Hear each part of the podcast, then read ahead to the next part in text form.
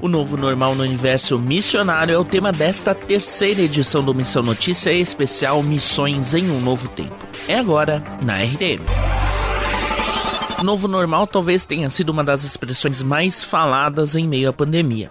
Difícil definir o que seria o novo normal, mas a ideia em si dá a entender que os novos tempos seriam de restrições e mais cuidados por parte das pessoas.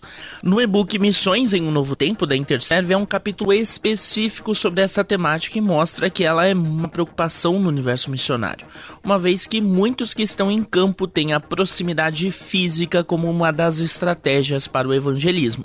Para Antônia Leonora Vandermeer, a Tonica, integrante do Conselho Nacional da Interserve, é preciso haver sensibilidade por parte das pessoas neste momento. A gente precisa seguir as regras de é, proteção para nós e também é, ajudar os outros a se protegerem. Né?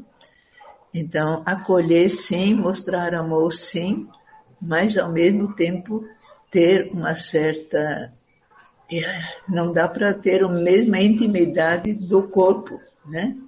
Mas podemos falar, podemos sorrir, podemos falar com amor. As pessoas percebem isso também. Se bem que sorrir tem que ser com os olhos, né? sorrir com a boca. Vai ser difícil com as máscaras. Mas, assim, procurar é, mostrar amor, é, mesmo sem, sem essa liberdade total.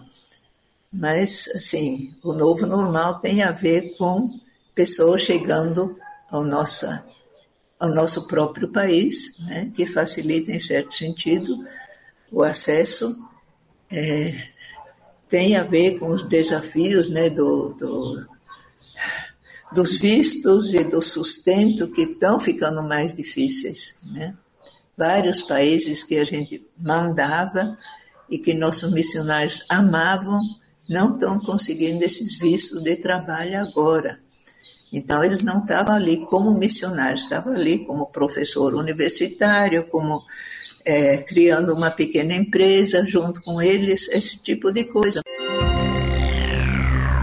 Amanhã você confere a última parte da nossa entrevista com Tonica sobre o e-book Missões em um Novo Tempo.